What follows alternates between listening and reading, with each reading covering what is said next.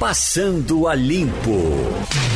Chegamos para o Passando a Limpo, hoje com Mirela Martins, Jamildo Melo e Wagner Gomes. Mirela, sem muito do que festejar, as dúvidas permanecem na nossa cabeça. Hoje é uma sexta-feira, que está sendo igual a segunda, igual a terça, igual a domingo. E vamos em frente, não é isso? Isso, exatamente. Já virou nossa rotina, a gente tem que olhar para o horizonte, Geraldo, e saber que a gente tem um novo mundo. Temos que mudar o protocolo, tem, a máscara tem que fazer parte da nossa vida, lavar as mãos, usar álcool e a gente tem que continuar a viver. Ô Wagner, você está tomando uma cachaçinha nesses tempos ou também saiu dela, eh, eh, também está de férias? Wagner? Wagner? Ah. Mas vou responder por ele, Geraldo. Você, você não bebe, bebe? Be bebo de leve. Eu... Assim, eu não bebo diariamente, mas gosto de tomar uma caipirosca, um vinho. Eu não bebo cerveja, não bebo cachaça nem uísque, mas vinho, champanhe e caipirosca eu gosto. Eu sei. É, é, o que o médico está me dizendo é que se eu não tenho é, remédio para evitar o corona e não tem, é, é vírus e para vírus não tem remédio. Né, é, você que tem que reforçar o seu organismo para enfrentá-lo. Então, como isso é o conceito dele, ele também não está bebendo. O doutor Freire, a gente se encontra no fim de semana quando ele pode, quando ele está sem medo. Aí, ah, nesse caso, ele diz, olha, zero de bebida, porque a bebida não é que ela aquela coisa de mata o antibiótico, não, ela.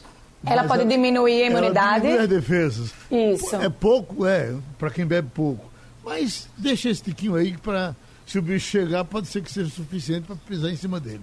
E tome mingau de cachorro no lugar da. No lugar então da, você está sem beber na quarentena? Sim, de, ah, perto de. Já são quase 100 dias, né? Isso, quase 100 dias. É, então, pelo menos 80 eu estou sem tomar nada. Diz aí, Geraldo. Eu estou perguntando oh. se você fugiu do vinho durante esse período. Não, Geraldo, fugi não. Fugi não. É claro que a gente, você está correto. Eu, o, o, médico que conversou com você tem, tem total razão. É preciso ter cuidado porque a bebida baixa a imunidade, o álcool baixa. Agora, Geraldo, é bom observar o seguinte: no consumo interno, consumo residencial, houve aumento. Houve aumento. Houve uma queda geral do consumo de álcool por causa do fechamento dos bares e restaurantes. 70% da bebida consumida, do álcool consumido no Brasil, são distribuídos por bares e, e restaurantes. E com o fechamento, houve uma queda no consumo de bebida alcoólica, no consumo geral. Mas aquelas pessoas que têm o hábito de beber em casa, elas, essas pessoas aumentaram o consumo, aumentaram o consumo de álcool. E o seguinte, Geraldo, é difícil você ficar em casa trancado, né? Ah, sem tomar um vinhozinho. Isso para quem pode, evidentemente, né? Que tem muita gente que não tem condições de tomar nada, quanto mais vinho. Eu, eu acredito, Wagner, também no equilíbrio, como você falou, e o mundo já está com muitas privações. A vida da gente nesses 100 dias mudou completamente. Não sou a favor de farras homéricas, acho que nem combina comigo, mas eu acho que se você numa sexta, no sábado, acabou seu expediente e quer relaxar com a sua família em casa, acho que pode ser prudente. Não, é bom que se diga o seguinte, Mirela, apesar de a gente estar em casa, como eu, por exemplo, eu estou trabalhando todos os dias. Todos os dias. E eu digo a você, eu já disse aqui, Geraldo também já comentou, a gente trabalha em casa muito mais do que na estação de trabalho, entendeu? Então, eu, uh, no caso, o meu vinho, como Geraldo citou aí, é depois do trabalho no sábado. Então, terminou o trabalho no sábado, tudo bem, mas durante a semana, nada. Entendeu? E você não teve um sentimento que aumentou a produtividade também no home office? Olha, aumentou a produtividade, aumenta a concentração, aumenta o envolvimento, aumenta tudo. Porque no meu caso, Mirela, eu não sei como é que tá a tua rotina aí, mas no meu caso, aqui por exemplo, na rádio a gente tem a equipe, tem um time, tem os produtores, tem os editores, tem os, tem os, os operadores de áudio que nos ajudam nas funções, né? a gente pede. E aqui não, aqui eu tenho que fazer tudo. Aqui eu tenho que gravar, eu tenho que gravar entrevista, eu tenho que editar, eu tenho que. Eu faço uma pré-edição, não é dito totalmente porque eu não tenho as trilhas dos programas. Mas eu tenho que fazer uma pré-edição, tenho que mandar para o pessoal. Resultado, eu passo o dia inteiro trabalhando. O dia inteiro. Então, não tem nem como pensar, Geraldo, de tomar alguma coisa durante a semana, porque não dá. Porque, de fato, passo o dia inteiro. Ontem mesmo eu trabalhei até perto de nove e meia da noite. Né? E agora já estou aqui de novo. Acordei cedo para fazer minhas leituras, já estou aqui de novo. Terminando aqui o Passando a Limpo, já pego a produção de amanhã, vou pensar no programa de amanhã. E hoje também vou até nove e meia, dez da noite, mas sem dúvida. Aí para amanhã. Amanhã, depois do programa do sábado, eu paro, aí sim. Aí vou pensar em relaxar um pouquinho também, né? Porque, eu repito, Geraldo, a gente está trabalhando muito, muito mesmo. Agora, Jamildo Melo, está aqui a manchete. Brasil completa 100 dias de Covid com a maior curva ascendente no mundo. Tem notícia pior do que essa? Realmente. Bom dia, Geraldo. Bom dia, Wagner. Bom dia, Mirella. Bom dia, ouvintes. Bom dia. Realmente é preocupante. A gente acabou de passar a Itália, né? É, e, e só vai ficar atrás dos Estados Unidos, passou a França também. E você não consegue enxergar é uma coerência, uma convergência entre as ações dos estados e do governo federal, algo que nos ajudasse a enfrentar com mais segurança todo esse desafio que a gente tem pela frente. Você vê nesse momento essa possibilidade de abrir, que é concreta, mas sem uma coordenação nacional, isso torna toda a, a situação mais difícil, né? Você não sente segurança, de repente pode abrir e depois ter que voltar, como algumas cidades, alguns países fizeram, tiveram problemas. É, realmente é muito, muito preocupante. Uhum. Agora, Temos que colocar nas mãos de Deus. Uhum. Com toda essa, essa pressão, é uma pressão natural de todos os lados, nossa inclusive, para ver se a gente volta a uma vida relativamente normal. É, isso acho que fez com que os governadores, as, as autoridades de um modo geral, estejam tentando fazer de um limão uma limonada. Tem aí gente dizendo, olha, se está lá no pique, chegou a hora de dar uma puxadinha para baixo. É uma coisa meio sem lógica, até porque quando você vai nas opiniões de ciência limpa e pura, os cientistas dizem não, não era hora para voltar nada. Não é hora para voltar, Geraldo, sem dúvida. E veja só, nós tivemos ontem mais de 1.400 mortos em um dia. Nós já temos, Geraldo, hoje, veja só, agora são 9 horas e 8 minutos. O Passando a Limpo começou às 9, 9 e 8 agora. Já morreram oito pessoas no Brasil de Covid-19. É uma Hoje, morte por minuto no uma, Brasil. Exatamente, uma morte por minuto. Então, desde quando começamos o programa, passou para 9 9 agora, já são nove mortos. Então, uma morte por minuto. Veja só, só ontem, repito, mais de 1.400 mortes. A Argentina, Geraldo, nosso vizinho aqui do lado, prorrogou a quarentena até o dia 28 de junho. Sabe por quê? Porque a Argentina atingiu a marca de 600 mortos. Veja só. Wagner. Oi, oi, Jamildo. Olha, tem mais de 300 mil casos em acompanhamento. O que aconteceu foi que o governo federal colocou os estados de joelho, demorou a repassar os recursos e agora estão, uma boa parte deles, eu acho que Pernambuco está na situação, louco para voltar porque não tem não tem como pagar, não, sem arrecadação, não tem como pagar nos próximos meses os seus compromissos. Aí o que acontece? Em vez de voltar na hora que pudesse ser a, a mais adequada, está tentando voltar na tora. Ô Geraldo, eu, eu acho, Geraldo Jamildo e Mirella, eu acho que o erro foi bem lá atrás, sabe, Geraldo? É, nós ficamos observando essa coisa chegar. Começou lá na China, foi se espalhando pela Ásia, chegou na Europa e a gente tá aqui de camarote discutindo, por exemplo, em janeiro, fevereiro, E aí, vai ter carnaval, não vai ter carnaval? Fica lá e não vai ter, vamos deixar, deixa para lá. Ficou esperando chegar. Então, quando chegou o primeiro caso, que foi aquele diagnosticado no domingo de carnaval em São Paulo, aí sim foi que o Brasil começou a pensar em tomar algumas atitudes, né? E a gente lembra, a gente questionava, e os aeroportos? A Avisa disse não não dá para a gente controlar no aeroporto. Vai ser um tumulto muito grande se a gente controlar no aeroporto. Então a gente ficou aguardando.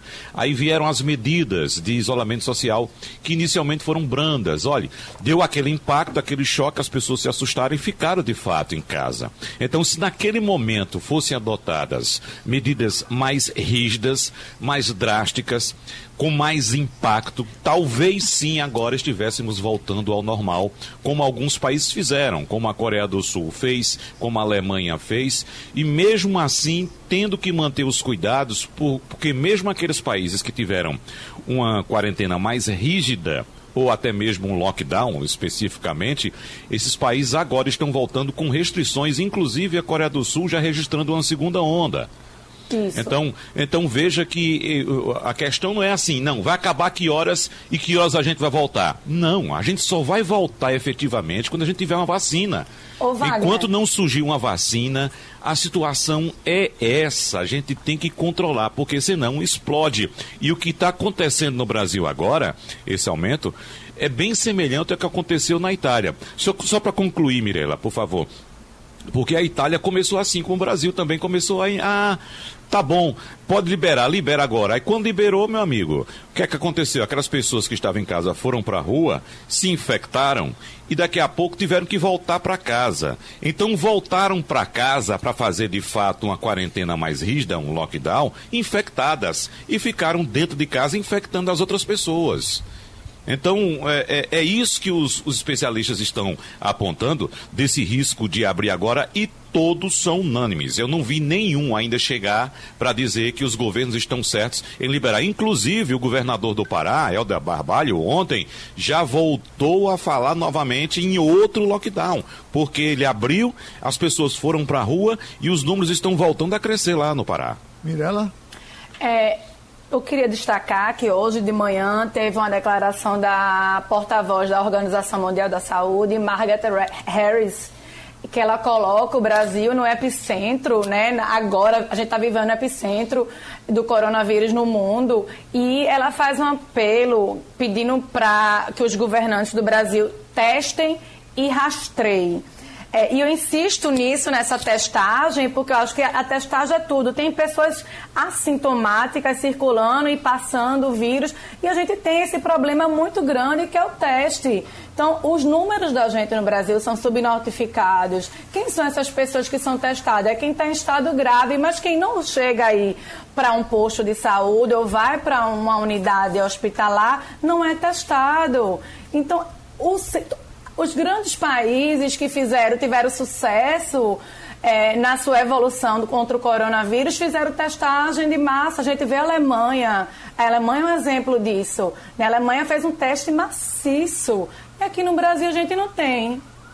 É. E outra coisa, Geraldo, só para complementar essa questão do avanço também, agora estamos acompanhando o crescimento do número de casos no interior.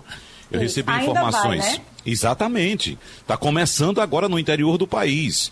Então eu recebi, por exemplo, informações hoje de Arco Verde. Está a maior loucura, a maior preocupação lá, porque é, a cidade, como você sabe, recebe é, pessoas da região toda ali. São cidades polo que temos no interior do estado, como Caruaru, Garanhuns, Arco Verde, Serra Talhada, Salgueiro, Petrolina. São cidades que recebem pessoas de, de suas regiões o dia inteiro.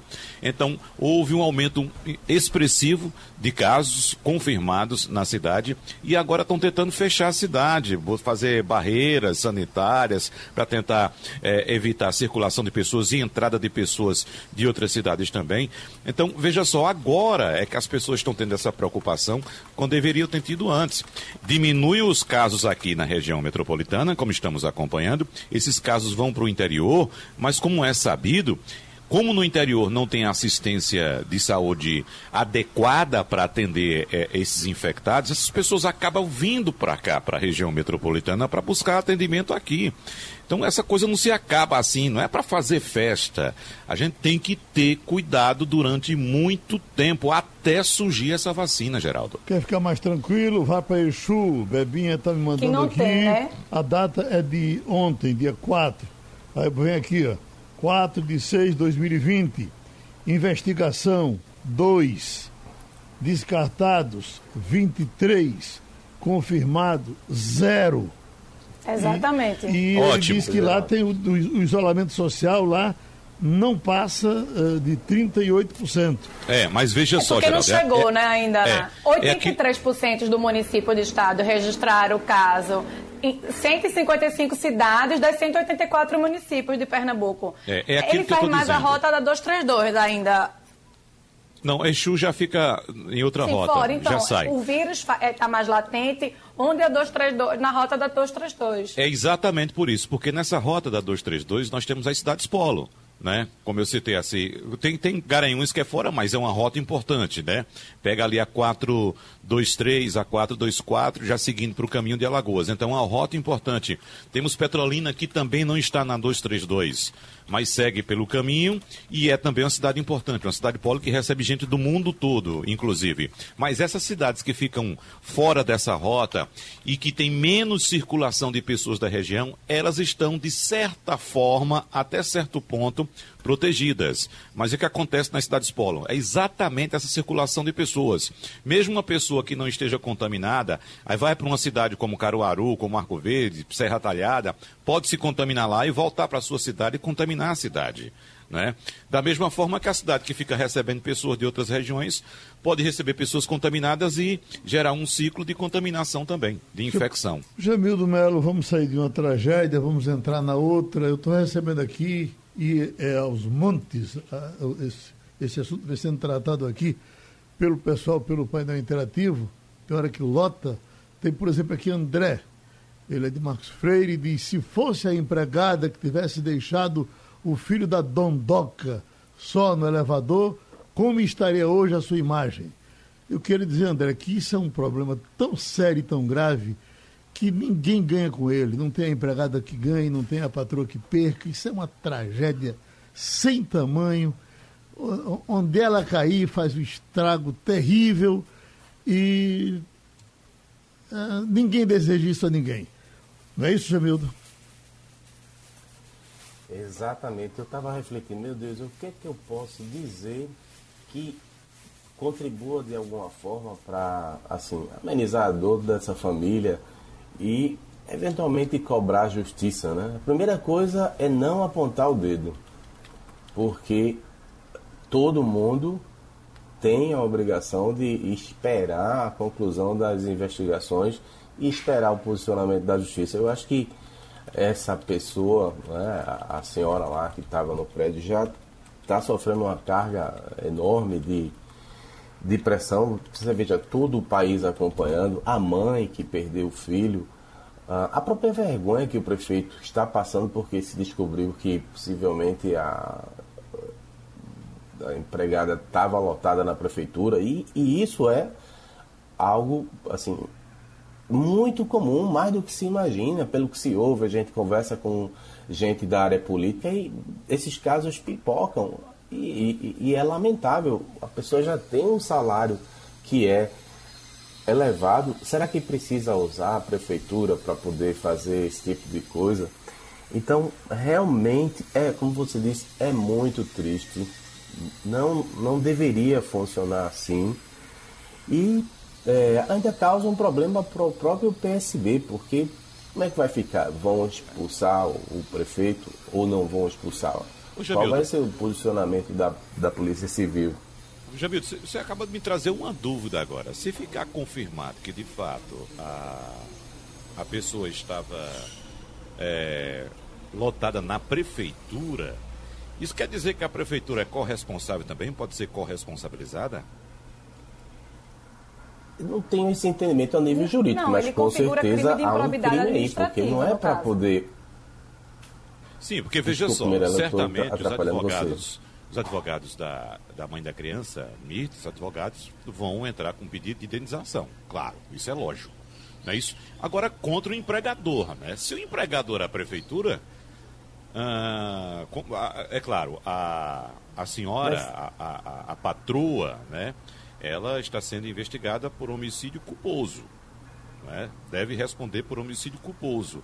Agora, a responsabilização civil, como no caso empregador a prefeitura, quem vai ficar responsável por, por, por essa questão, no caso da indenização? É, isso, isso, é um, isso é um caso para os advogados e para a justiça, né? O que eu consigo perceber é isso, é que está errado você contratar via prefeitura, é claro. não deveria haver essa necessidade. Com certeza ele tem recurso para isso, uma pessoa que mora num prédio daquela magnitude tem, tem dinheiro para pagar, independente de usar, eventualmente, se for o caso, o dinheiro da prefeitura. Então é, é, é de uma loucura completa e mistura as coisas. E, e não precisava ser assim. Essa é a questão. Para que isso? Por que isso? Só para levar vantagem? Com certeza há, há, há, um crime aí nessa contratação e se confirmando não, que foi dúvida. feito pela, pela prefeitura, o que só embanana tudo mais ainda. O que eu observo aqui é as pessoas transformando isso numa coisa social. Quer dizer, a questão de. Uh, eu entendo o seguinte: que ninguém é, é, é ruim porque é rico, nem ninguém é bom porque é pobre. Isso é coisa da Bíblia. Isso é Concordo um, com você, Geraldo. Uma coisa errada que vem de, de, desde o começo do mundo, mas você tem ricos da melhor qualidade e pobres de péssima qualidade e vice-versa. Ô, Geraldo. Mas, e, Geraldo. É, é, e o Tribunal da Internet não é o lugar adequado para isso ser julgado. É, Exatamente, eu, queria falar. O local falar... adequado é a justiça. Mirela? Falou, posso falar? É, eu acho que é uma tragédia dos dois lados. Assim, a gente tem a Mirtes, que perdeu um filho. Eu, como mãe, não consigo enxergar uma dor maior do que a gente perder um filho e um filho único. Muito mais da forma que foi. Vamos analisar os fatos. Ela era mulher negra que está trabalhando durante a pandemia de coronavírus porque precisa. Então, ela desce para andar com o cachorro é, da patroa, fazendo a obrigação dela porque foi mandada mesmo diante desse, desse isolamento que a gente vive. Então a pessoa chega com o cachorro e encontra o filho estirado no chão. O, o, filho qual que ela tinha deixado dentro da casa da patroa, sobre o cuidado da patroa. Esse é um vetor. Vamos agora analisar o outro vetor. Eu não acredito que ninguém nasce ruim, eu não acredito que ninguém vai fazer uma maldade com a criança dessa. Ela estava em casa, não teve a paciência, palavras que a mãe da vítima mesmo colocou mas é, está tendo uma investigação, né, está tendo um inquérito é, policial, vai ver, vai entrar todo um processo penal, no caso, para ela. Agora, até agora, o delegado, é, ela está respondendo por homicídio culposo, mas tem, a gente tem que esperar ver o que é que o Ministério Público vai, vai entender e o que é que a Justiça também vai entender, como isso, se vai ser um dolo eventual, vai continuar no homicídio culposo. Mas existe esse tribunal da internet é, que trouxe a Sari aí da. É, a gente usando a gíria da internet, cancelaram é, a patroa de tal forma que já condenaram ela em todas as instâncias possíveis e imagináveis do modo virtual e acabou se tornando uma vingança social. A gente tem que colocar assim, ela errou e ela vai responder na justiça. E a gente tem que fazer com que ela responda na justiça. E a gente Mirela, tem que ter cuidado. Oi. Uh, uh esse, esse, caso vai ficar parecido com o de Petrolina, não é? Uh, se, bom, a essa altura vocês que estão mais informados do que eu, porque esse assunto é tão ruim de tratar que eu fico vendo ele assim de longe. Mas olha, a, a, a, a, mulher, a dona da casa, não pode dizer. Eu pensei que o menino tinha saído com ela, ela não pode dar essa desculpa. Não, né? é, a gente tem as imagens, ah. né? Uhum. As imagens Exatamente. mostram tudo, Geraldo. Mostram Sim. tudo, mostram inclusive. Agora, o estranho da imagem é que a mulher coloca a criança no elevador e aperta um botão de cima. Ela não aperta o botão de baixo, que é para o menino descer para encontrar com a mãe. Não sei por que ela aperta um botão em cima. Não sei se vocês perceberam isso. Ela aperta em cima esse botão. Você percebeu isso, né, Mirella? percebi, a gente tem que esperar ela e tentar é justificar, não sei se ela já falou isso para o delegado quando foi ouvida na delegacia, justificar. Choca essa imagem, sobretudo, né? Porque, primeiro, uma criança de 5 anos sozinha, você tem uma filha dessa idade, Wagner, aí você se coloca a pergunta: você deixaria sua filha ou alguma coleguinha da sua filha, minha filha sozinha minha filha, no elevador? Minha filha tem oito e, e nunca ficou sozinha no elevador, Mirella. Nunca. Exatamente. Nunca. Eu estava conversando com um amigo que é pai também ontem. Ele diz: ah, Meu filho tem 11. Ele hoje já fica sozinho no elevador. Mas quando eu coloco ele embaixo no elevador, eu ligo para a mãe dele para perguntar se ele chegou lá em cima. Pois eu conheço gente que já botou o filho no avião, um filho de 5 anos, e disse: Vá para o Rio de Janeiro, vá para São Paulo. E quando ele chega lá, tem gente esperando e pega Mas o aí é diferente, Mas é, é diferente. Quando você coloca uma criança num avião, você tem uma assistência da, da, da empresa. Entendeu? Então fica uma pessoa da empresa responsável por aquela criança, por aquele adolescente ali no avião. A pessoa acompanha, coloca lá na poltrona, quando terminar o voo, quando o avião pousar, a pessoa acompanha também até entregar a criança ou adolescente a um responsável, conforme foi estabelecido pelo, pelo pai, na, pelo pai ou pela mãe no momento do embarque. Então, isso aí existe uma orientação. No caso do elevador, seria o equivalente a, por exemplo, você receber uma pessoa da sua casa embaixo, olha, leve meu filho até, a, até lá em casa. Pronto, a pessoa é, Eu acho que essa imagem do vídeo é o que choca tudo, né, Wagner? É, uhum. e, eu, eu acho que esse caso de Miguel, é, diante da proporção que tomou o caso de George Floyd nos Estados Unidos, a gente trazendo para a nossa realidade, pode ser o estopim dessa hashtag Black Lives Matter, que aqui no Brasil seria Vidas Negras Importam, seria proporcionalmente nosso estopim para essa reflexão. É, né? pode Quantos ser, Mirella. Quantos vão morrer? Quantos morrem, né? É. Mas veja só, eu ainda não quero, claro, a gente tem que observar, esse caso, como o Geraldo falou, é muito delicado, muito, muito delicado. delicado. E eu não quero observar ainda sob a ótica de racismo, entendeu? Eu acho que ali tem mais uma questão de subordinação, era a patroa com a empregada. Racismo entendeu? hierárquico.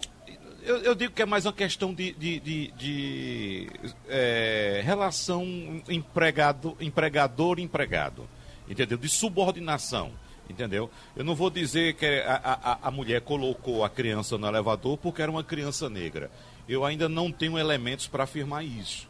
Entendeu? Eu prefiro acreditar que, é, é uma questão de, de subordinação. Não, é o filho da empregada, eu vou colocar aí no elevador e ele que se vire para encontrar a mãe. Eu penso dessa forma. Eu entendeu? acho que isso é, isso é, o seguinte, Wagner, isso é dia, dia que Deus, Deus sai do comando. Eu acho que Deus vai descansar e o Satanás fica tomando conta. Aí dá nisso, né? É, e, e eu, eu, também não quero pensar, Mirela. Eu acredito que nenhum de nós vai pensar que aquela mulher colocou aquela criança no elevador para matar a criança. É, entendeu? É, é para se lascar. Né? É, não, não, vou botar o menino aqui para ele morrer.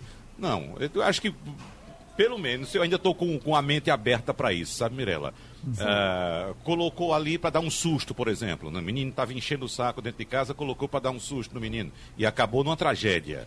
Né, Mas a, a tá reflexão tá que a gente tem que fazer é o seguinte: e se fosse um coleguinha da filha dela? Não, aí não. Aí não ser, é isso que eu estou dizendo. Não teria a relação de subordinação, entendeu? Da patroa com a empregada, entendeu? Não teria, que seria no mesmo nível. Aí teria cuidado, não é isso? É assim, é, é, a gente tem que ter muito cuidado em analisar. As coisas estão muito no início, a gente tem que aguardar a investigação. Pode ser que eu queime minha língua aqui, entendeu? Mas eu preciso ter muita cautela ainda nesse, nesse caso. Uma coisa está assegurada, Wagner. O menino morreu e essa mulher vai viver o é. um inferno pro resto da vida. exatamente, né? exatamente. Isso aí, isso aí é certo, Geraldo. Inclusive contra a sua própria consciência, se ela fez alguma coisa de modo premeditado. E se ela não fez, de alguma forma, a, a, o carimbo vai ficar nas costas dela, Jamil, eu acho. Exatamente. Tem o Exatamente. problema da consciência, tem o problema jurídico e tem o problema do tribunal da internet, né? Dessas redes sociais, que é esse mundo paralelo. Exatamente. E aquela questão, Mirella, que a gente estava conversando ontem no Balanço de Notícias, até com Ciara Carvalho, uh, essa questão que nos leva a refletir, né? Que tipo de sociedade nós somos, que tipo de sociedade nós queremos ser, né? É, será que pelo fato de ser a, o filho da empregada, é, ele não merecia cuidados, ele não merecia é, ter respeito, né? ele não merecia ter a, a, própria vida valorizada. Ah, porque o filho da empregada eu posso botar aqui no elevador e que se vir para lá. Quer dizer, o cachorro dela ela não botou no elevador para descer sozinho para ir Mas passear é lá isso. embaixo. O né? racismo estruturado é isso. A gente a gente, como sociedade, enxerga o outro diferente, o outro por ser empregado de uma forma diferente do que nós. Isso tem que ser mudado, né? Isso tem que ser refletido. É, exatamente. Jamildo, está aqui. Uh, uh, Ricardo Cunha, uh, o, como é que é ele? O, o governador. Ricardo Coutinho é denunciado pela quinta vez, agora por desvios de 20 milhões. Aí tem o Grupo de Operações Especiais de Combate à Corrupção, GAECO, denunciou pela quinta vez o ex-governador da Paraíba, Ricardo Coutinho, do PSB, por supostos desvios de 20 milhões de recursos públicos através de contrato firmado com a Cruz Vermelha Brasileira para gerir o Hospital de Emergência e Trauma do senador Humberto Lucena em João Pessoa. A denúncia ocorre no âmbito da Operação Calvário e cita ainda pagamento de propina e fraude em processo de dispensa de licitação. Mais uma bronca, então, com o ex-governador da Paraíba. É verdade. É, eu não sei se ele ainda está no PSB ou se saiu, né? Aqui está dando com ele ainda o no PSB. Eu sei que da outra vez ele teve até a solidariedade de, de, do governador de Pernambuco, por exemplo, né? Na é, outra denúncia, mas já são. concreto é que essa. Já são cinco, né?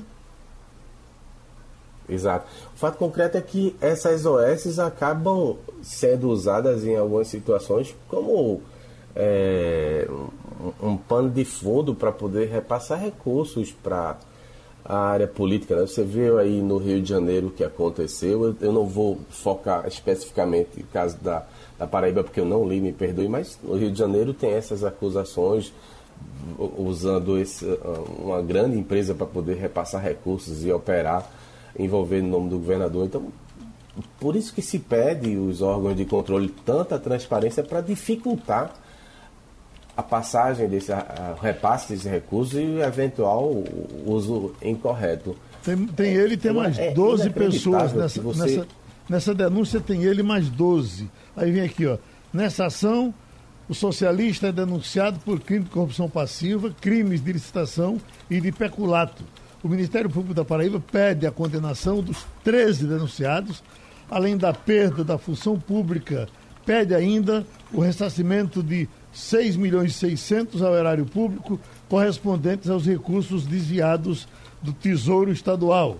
A Cruz Vermelha e tal e tal, e vai por aí. Essa notícia está no portal do Correio. Essa coisa da volta, uh, ontem dizia aqui o doutor Jorge Trigueiro que ia ter uma reunião com as autoridades do Estado. Hoje já está dito que eh, a partir do dia 22 vai ter uh, a volta disciplinada e, e, organizada e preocupada do pessoal que trabalha na, do, do, retorno dos hospitais, clínicas, etc.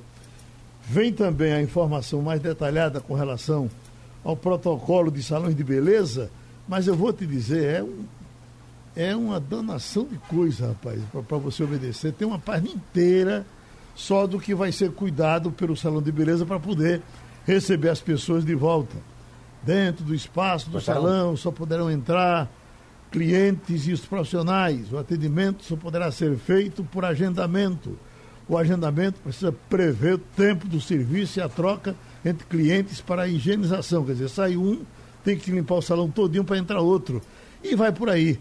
Você vai, vai fazer as unhas, Mirella, agora? Inclusive, eu recebi já o WhatsApp de vários salões dizendo que estava voltando. Eu ainda estou aqui em quarentena na praia, então não, não vou voltar ainda até o jornal ter o protocolo da gente voltar, ainda não tem nada definido ainda, então para o salão eu não vou. Mas o que eu acho difícil nesse caso é a fiscalização. Claro que os salões vão fazer é, seguir esses protocolos da melhor forma, mas será que a gente vai ter fiscalização braço necessário para realmente checar se está tendo esse cuidado, se o, o, o cliente está entrando sozinho, se está tendo essa higienização correta?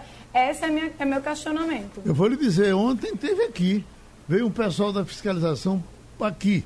E eu, na hora que Ralf estava comentando o futebol, eu corri no banheiro porque eu ia tirar umas fotos que o, o jornal estava pedindo. E aí, eu, eu, pro sono passar também, eu fui lavar o rosto. Lavei o rosto, peguei minha, minha, minha máscarazinha na mão enquanto veio, vinho enxugando. Aí quando chego no corredor, encontro o pessoal da fiscalização, eu sem a máscara. Aí tive que me explicar, quase de joelho, para dizer qual era a minha situação, entendeu? Quase você era preso. Geral. É, eu não, eu não podia lavar a cara com a máscara, né? É. Geraldo, me Oi. Jamildo. É, é, você está falando aí de volta, acabou de sair um decreto de a cidade de Abreu e Lima, o prefeito chama Marcos José da Silva, colocando as condições para a volta ou regulamentando e disciplinando o funcionamento de igrejas e templos. Aí diz que está autorizado 50, desde que seja 50% da carga, aí aquela coisa toda de distanciamento, álcool em gel e tal. A minha dúvida é se vai prevalecer. Porque, por exemplo, o Cabo quis abrir o comércio e o Ministério Público pressionou, disse que não podia, porque tinha que seguir a regulamenta- a regulamentação que foi imposta no decreto do governo do Estado. Então, é algo aí que a gente podia discutir.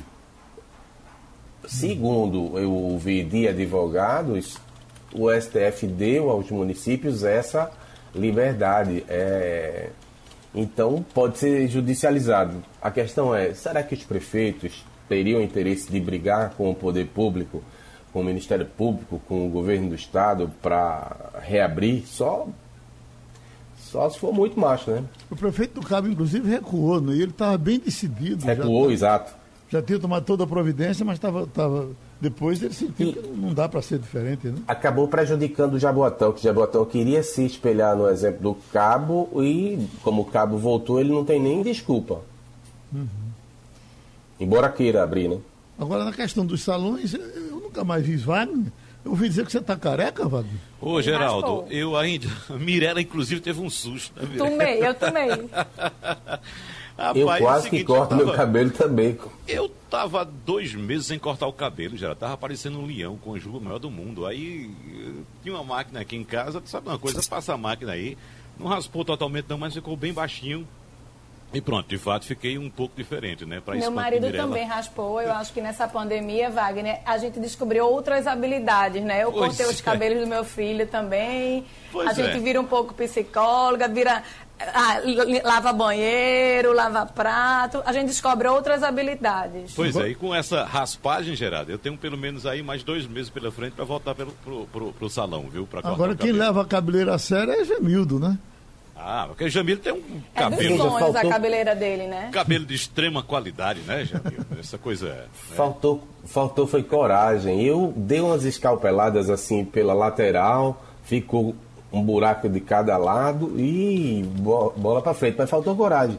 Aquilo Agora- é pra rapar tudinho, ficar É. careca. Ô Geraldo, mesmo com essa orientação de um número limitado de atendimentos, eu não me sinto seguro para ir no ambiente de uma barbearia para fazer o cabelo, não, viu?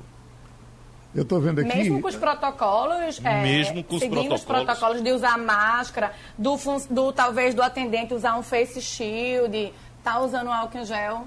Não, eu não sinto seguro ainda não. Outra notícia: a elite política e jurídica do país rejeita cortar salário da pandemia do coronavírus.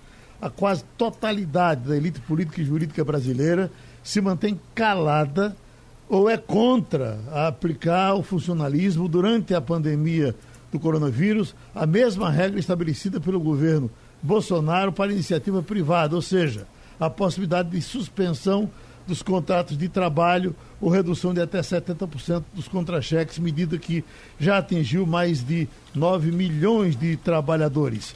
E, não ia, e, e, além disso, o que eu entendia, Jamildo, era que no caso da, do servidor público era só não ter aumento. Mas a questão de baixar salário também está sendo discutida para os, os trabalhadores eh, do serviço público. É um baixar salário, não. Só não, não, não, não tem aumento, não é?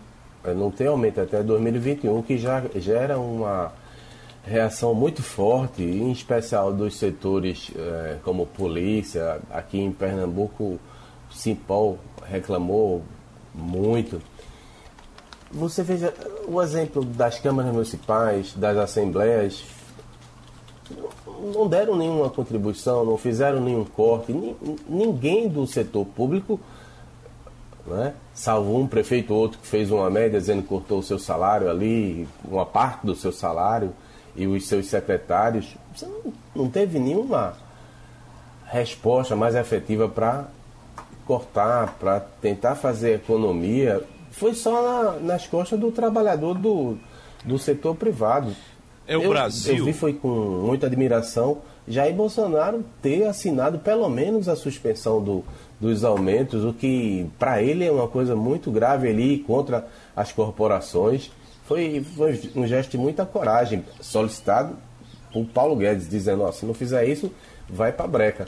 É, é, é, é o que temos é o Brasil dos brasileiros e dos brasileiros. Ou seja, nós temos duas categorias de brasileiros nesse país, né? Aquele da iniciativa privada, que sofre com desemprego, com redução salarial, das empresas privadas que estão sem faturamento, que estão tendo que demitir, que reduzir os seus espaços físicos, enfim, cortar tudo na carne mesmo e o Brasil da elite de funcionalismo público, né? Da elite política, da elite jurídica que se mantém calada aí e não admite de forma alguma mexer nos seus benefícios. Ou seja, está a, a, imensa maioria do povo brasileiro fazendo um esforço enorme, inclusive para sobreviver existe uma elite, aí eu estou falando da elite, viu? Não estou falando daquele funcionário público, aquele que agora está prestando um serviço essencial e importantíssimo, não. Por exemplo, os técnicos de enfermagem, todo o pessoal da área de saúde, pessoal de segurança pública. Esse pessoal está prestando um trabalho importantíssimo agora, né? Para garantir a sobrevivência nossa, inclusive. Agora existe a elite Olha aí, vai falar Inclusive, a, a peça. Não, foi porque eu toquei no meu cabo aqui, Geraldo, aí saiu do lugar. Eu pensei, eu pensei que Foi? alguém dali tinha te dado uma tapa. pode, pode ter sido. Existe a elite que nesse momento poderia fazer um, um gesto, inclusive a elite que tem suas reservas financeiras, entendeu? Que tem suas casas confortáveis, que tem como sobreviver aí três, quatro meses. Fundo aí, de pensão. É, Exatamente, tem tudo. Quer dizer, é só o trabalhador pobre lascado que tem que se lascar ainda mais?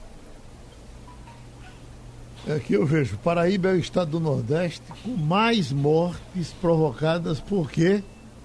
Raios em 2020. A Paraíba é o estado do Nordeste com mais mortes causadas por raios em 2020, segundo dados do Grupo de Eletricidade Atmosférica do Instituto Nacional de Pesquisas Espaciais. De janeiro até ontem, quatro óbitos tinham sido registrados no estado. Os casos aconteceram nos municípios de Massaranduba, Cubati, Conde, Ceará, Piauí e Maranhão. Dividem a segunda colocação do ranking nacional, com dois casos cada um. Bahia e Pernambuco têm uma morte cada. Rio Grande do Norte, Alagoas e Sergipe não registraram fatalidades. Você tem medo de raio, Mirella? Tenho medo de raio. Eu fiquei impressionada porque a Paraíba é um dos estados com menor incidência de raios do país e ter uma letalidade tão alta. Eu não lembro a última vez que eu vi raio aqui em Pernambuco. E agora sim, eu tenho, não sei se além do urbano ou não, mas quando eu vejo raio, eu tento, tento não ficar embaixo de árvore para não servir de para-raio. Eu, é, assim, eu tenho medo. Então eu tento me. Se eu ver a chuva pesada, eu temo o raio, o trovão não, eu não gosto do barulho do trovão, mas eu temo o raio e vou me, tentar me, me esconder. Mas eu não lembro aqui em Pernambuco a última vez que eu vi o raio. Wagner, nós somos de uma região que quando chove a gente sai pela rua correndo, pulando feito bode e vibrando, não é isso? É, mas tem que se esconder, Geraldo, que se for no descampado, essa sua alegria pode se transformar em tragédia. No sertão viu? tem muito raio, raio tem, tem sim. Se for descampado, tem. É, a, a, rapaz, aquelas trovoadas, Geraldo, uhum. você uhum. lembra, né? A gente ficava olhando de longe aqui, aquela quantidade de raio assim no horizonte caindo. É um negócio impressionante. Né? Eu que morei realmente dentro do mato, que você eh, tinha muito que a gente via no dia seguinte de uma grande chuva, era você passar, por exemplo, na frente de, um, de uma maçaranduba, de uma aroeira, de um, de um pé de imbu e ter caído um raio no meio, a, a, abrir em banda. A, é. é porque aquele ali, Geraldo, aquela árvore ali é o ponto mais alto num descampado.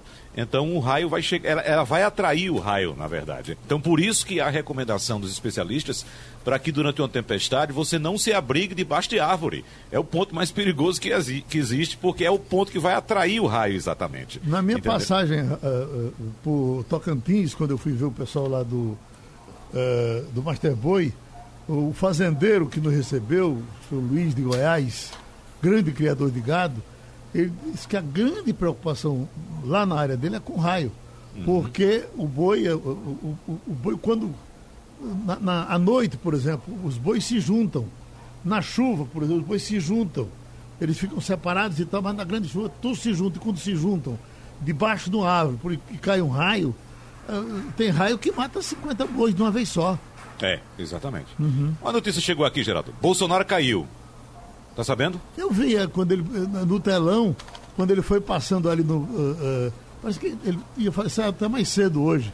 Deu é. escorregada e caiu, né? Foi, caiu. Ele foi fazer, é participar da inauguração. foi participar da inauguração de um hospital coitado. em Águas Lindas de Goiás, um hospital de campanha. Uh, aí, ao se dirigir ao local, tropeçou numa mangueira e caiu.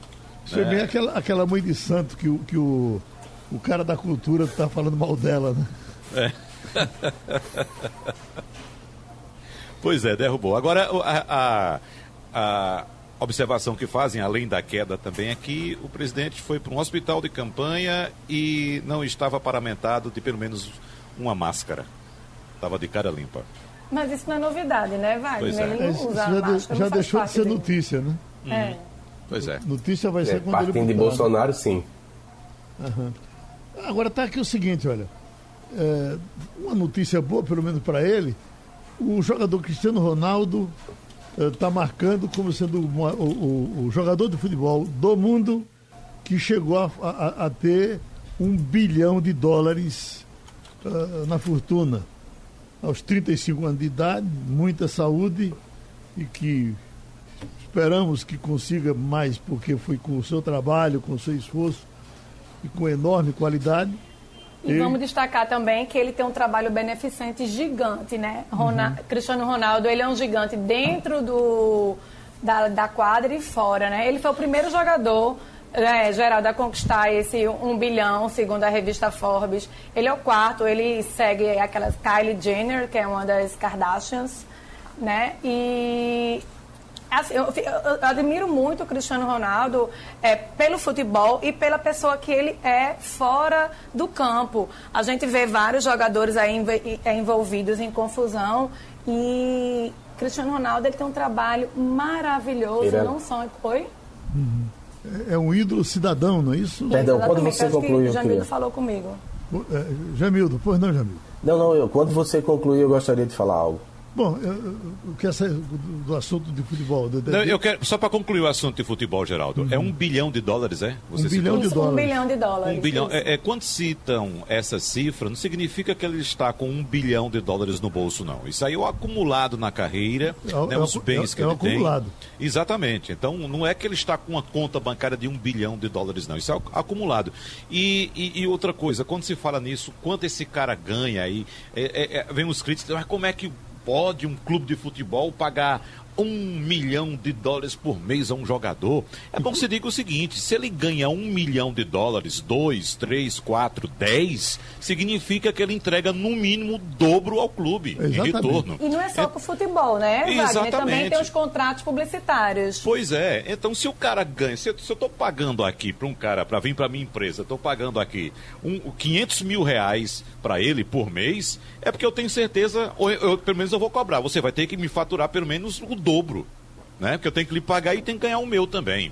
Então, se o cara está ganhando isso, é porque ele merece. É porque ele tá, também está dando lucro para a empresa. Agora, o que chama a atenção, Wagner, é que, na verdade, o, o a maior fortuna, acho que Mirella está dado aí melhor do que eu, a maior fortuna é de um jogador de golfe que a gente aqui não dá o menor valor, e aliás eu, eu fico impressionado como é que as pessoas. Ficam, Tiger Hughes? Fico, exatamente. Ele já chegou a um bilhão de dólares há muito tempo. Uh, o, o Agora, a última Mas lista que eu vi, Geraldo, era o esporte, segundo. Porque o do mundo é Jeff Bezos, o dono da Isso. Amazon. Não, mas dos, dos atletas. Dos atletas. Ah, dos atletas, sim, é Tiger Woods, que já se envolveu num caso bem triste, envolvendo sexo, teve uma separação aí bem difícil com a mulher dele, há uns cinco anos atrás, Tiger Woods. Interessante que todo mundo que ganha muito dinheiro, Eu. Geraldo, tem algum escândalo com sexo. Já Eu não quero, tem- eu não quero ganhar muito dinheiro, não, viu, Geraldo? Jamildo tem uma coisa séria para falar. falar, pois não. Jamildo? Pois não, Jamildo? É, destacar o que Mirella começou, mas não, não concluiu. A coisa mais importante de você ganhar essa dinheirama todinha é poder fazer caridade. O Matuto diz assim: caixão não tem cofre. Então não adianta você ganhar milhões e milhões, você não vai levar para outra vida. Então o que você tem que fazer é ajudar as pessoas, ter esses programas de ajuda, de benemerência. É, isso é que é o importante. Veja, o Bill Gates está fazendo isso em relação à educação. Ô, ô Geraldo, Vamos- o Cristiano Ronaldo, ele saúde, chegou a ser um é? atleta. Tem- Mas vamos lembrar que, vamos lembrar que não, só- não só são os bilionários que têm que fazer caridade, não. Sim, todo claro, mundo todo pode mundo. fazer, né? Isso, Todo você mundo pode pode doar, você faz caridade com 10 reais, doa com o que Certo, pode. mas em especial quem tem mais, Geraldo, não é? Ah, sim, claro. Sim, Não, claro, olha, mas, é, mas veja só, isso- essa questão da caridade, só um minutinho, Mirela. Nós temos exemplos aqui na Rádio Jornal de pessoas pobres, pessoas que ganham um, um salário mínimo por mês, juntam um dinheirinho, uma parte desse um salário que é, de fato é, é um valor muito, muito baixo, mas a pessoa consegue sobreviver, pagar suas contas, juntar o dinheirinho, chegar no final do ano e fazer doação de uma, duas cadeiras de rodas aí na Rádio Jornal. A gente está cansado de ver esse exemplo, né, Geraldo? Sem dúvida. O que o Mário está botando aqui, olha, o Irã está em pânico com o coronavírus. O país persa registrou, nas últimas 24 horas, 3.650 novos casos de Covid-19. Há um mês, o aumento de pessoas contaminadas vem, vem crescendo rapidamente. As mortes, todavia, estão dentro da normalidade, cerca de 60 por dia. De toda forma, traz muita preocupação até agora. O número total de contaminados no Irã chegou a 165 mil e 8.100 mortos. Porém, os especialistas acreditam que a realidade é mais macabra ainda e, e pode ser multiplicada por três. O Irã, inclusive, foi um dos primeiros a, a- a- a entrar nessa derrocada, né, Wagner? E a gente não sabe, Geraldo, o número real do Irã, porque você sabe, o governo fecha o país, né? E nunca a gente vai saber o real, a real situação do Irã. E logo no começo, o país fica ali eh, na região asiática, ali naquela região que iniciou, no caso, a, a- pandemia do novo coronavírus. E desde o começo, desde o começo a situação era muito difícil lá. Eu estou com um gráfico aqui da OMS, Geraldo, mostrando a situação atual dos países. Os Estados Unidos estão disparados na liderança, talvez por ter eh, maior transparência nos dados, né? Ah, apresentam hoje um número de 106.051 51 mortes da doença. Né? Depois vem o Reino Unido com 39.728 casos de mortes, de óbitos. E o Brasil em terceiro lugar. O Brasil já passou a Itália. O Brasil hoje tem 34.021 óbitos registrados. A Itália tem 33.601. O que chama atenção, Geraldo, nesses casos, é que o gráfico do, dos Estados Unidos parece uma girafa. Ou seja, imagina aquele pescoço da girafa, bem comprido, subindo. Aí lá embaixo vem o Reino Unido, já com a curva já começando a ser feita, né? já começando a dobrar e ficar naquela chã, como disse o professor Jones Figueiredo aqui, há- há dias atrás. Ou seja, ficar estabilizado e depois começar a cair. Aí em terceiro lugar vem o Brasil, com a curva para cima ainda. Não dá nem sinalização de, começou, de que começou a dobrar. A Itália, sim, começou a dobrar, parte para uma tendência de estabilização. A Espanha também, da mesma forma, a França. Então, neste momento, pelo gráfico da OMS, disparando nos casos ainda Estados Unidos e Brasil. Aí veja só, Estados Unidos ainda com uma quantidade enorme de gente na rua fazendo protesto há 10 dias. Hoje deve entrar no 11 dia de protesto. Então, Por favor, Wagner, explodir. vê, vê- vê a Índia. Vamos ver a consequência Dá, depois dá disso. para ver né? ainda no gráfico aí? O do da OMS eu não tenho aqui ainda, mas eu vou, vou pegar Da aqui, Índia. Geraldo. Não tem Índia, não Índia? tenho. Não, Índia está lá embaixo. A Índia- Não, Índia não os começo. registra dados muito da caso, Índia. não, nem chegou. 226 mil confirmados, 109 mil recuperados e 6.348 mortes. Veja só, o problema- com 1 bilhão e 300 milhões de habitantes, Mas tem também- 6 mil mortos. Mas também há uma, há uma subnotificação. O, o- o nosso eh, Paulo Neto fez um levantamento. Disse que a subnotificação lá é espantosa, é pior do que a nossa aqui. Não, sem dúvida, Geraldo. Agora, veja só, a Índia tem Ou um então exemplo... muito anticorpos, né? É, a Índia tem um exemplo de, no começo, fechar o país inteiro. A Índia parou tudo, fechou o país inteiro, parou tudo. Agora, evidentemente, a gente sabe a realidade da Índia. E fechou dando porrada, né? Fechou com Exatamente. Isso, pau nas costas, né? exatamente. Então, mas a Pé gente sabe a realidade. na cara. Aham. Mas a gente sabe a realidade da Índia. Gente na rua, gente sem ter onde morar, Sim, mas por saneamento outro lado zero. também, ainda vamos lembrar que ainda é um polo tecnológico muito grande e a saúde também é levada muito a sério lá na Índia. A gente tem essa pobreza extrema, sim, mas a tecnologia na Índia é muito avançada e o sistema de saúde também. Eles, eles levam muito é, à risca essa questão de, de ciência, de estudo, de publicações. Agora tem um detalhe aqui no Brasil também. A gente está falando de subnotificação no Brasil e tem outro problema. Há uma séria desconfiança de que o Ministério da Saúde está propositadamente atrasando a divulgação dos dados, está segurando, retendo esses dados para evitar que o Brasil apareça aí como de fato o novo epicentro da pandemia. Então, a essa desconfiança é uma suspeita ainda.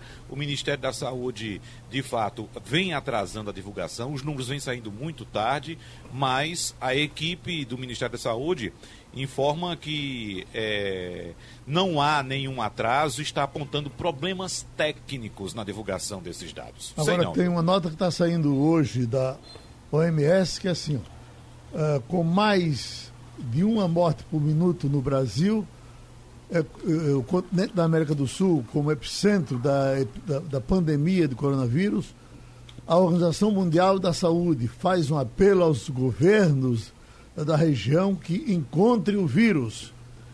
Uh, Margaret Harris, porta-voz da entidade, declarou hoje de manhã, em Genebra, que a situação no Brasil e na região é profundamente, e repetiu, profundamente preocupante. Tem uma nota aqui com relação a Bill Gates. Bill Gates tem um plano para levar a cura do coronavírus ao mundo todo. O que é que tem mais disso aqui? O filântropo Bill Gates encontrou uma maneira de garantir que as regiões mais pobres não sejam deixadas para trás na corrida por vacinas contra o Covid-19. Investir em fábricas em todo o mundo para reduzir bilhões de doses, para produzir, aliás, bilhões de doses. Gates está se encontrando com candidatos a desenvolver uma vacina eficaz, mais promissora, eh, comprometendo fundos para ajudar a garantir a capacidade de produzir que esteja pronto para os testes eh, para servir para qualquer um quando começar a funcionar. Porque essa é Dinheiro uma tem, preocupação. né? Hein? Dinheiro ele tem, né? A fundação vai doar 100 milhões de dólares para ajudar nesse esforço para tentar achar é, essa vacina contra o coronavírus. São 100 milhões de dólares. Eu acho que se houver céu, o lugar de Bill Gates está garantido lá. Com viu? certeza, ele faz Não um só por isso, lindo. né? Por uma história enorme de, de, de, de caridade, né? De, de cuidado com as pessoas. Isso né? que eu buscava acentuar. Ô, Geraldo, tem muita gente que critica o Não é só o capitalismo. dinheiro, é a sensibilidade. Certo? Tem gente que critica o o capitalismo, apontando que o capitalismo é, é responsável pela pobreza no mundo, que destrói, que só quer saber dos ricos. Rapaz, o capitalista inteligente é aquele que quer que todo mundo seja rico. Como é que o cara quer vender as coisas dele para quem não tem dinheiro? Não existe isso. Então, quando chega um capitalista que entende que as pessoas precisam de ajuda, que precisam crescer, que precisam se desenvolver, ele é o primeiro beneficiado com isso. E ser, e ser rico, Wagner, deve ser uma chatice. Eu queria te dizer o seguinte, que eu ficaria decepcionado no dia que eu não conseguisse gastar o que ganho. Pois é, imagina. imagina, pois é. Agora, Geraldo, só um dado importante sobre o coronavírus no Brasil hoje. Nosso país completa 100 dias desde o primeiro caso de coronavírus registrado oficialmente, que foi em 26 de fevereiro, vocês lembram, naquele domingo de carnaval. Só que desses 100 dias, hoje estamos completando também 20 dias sem ministro da Saúde, sem transparência. Falei agora há pouco a respeito da suspeita da retenção de dados por parte do Ministério da Saúde. Não temos mais aquelas, aquelas coletivas diárias como o ministro eh, Mandetta fazia, apontando as informações, eh, eh, divulgando as informações que haviam sido tomadas, mostrando dados, orientando a população. Ou seja, é isso que faz com que as autoridades sanitárias mundiais, no caso da OMS, tenham tanto receio em relação ao Brasil. 100 dias de coronavírus e 20 dias sem ministro da Saúde. E outra coisa, o ministro da Saúde que está loteando a pasta com pessoas que não têm a mínima relação com a área sanitária. Né? Inclusive, é, contratando agora, ou, ou convidando agora para assumir uma pasta, um, uma secretaria, o, aquele milionário Mirella, é, que é ligado à, à escola de inglês Wizard. E terminou Passando a Limpo. Passando a Limpo.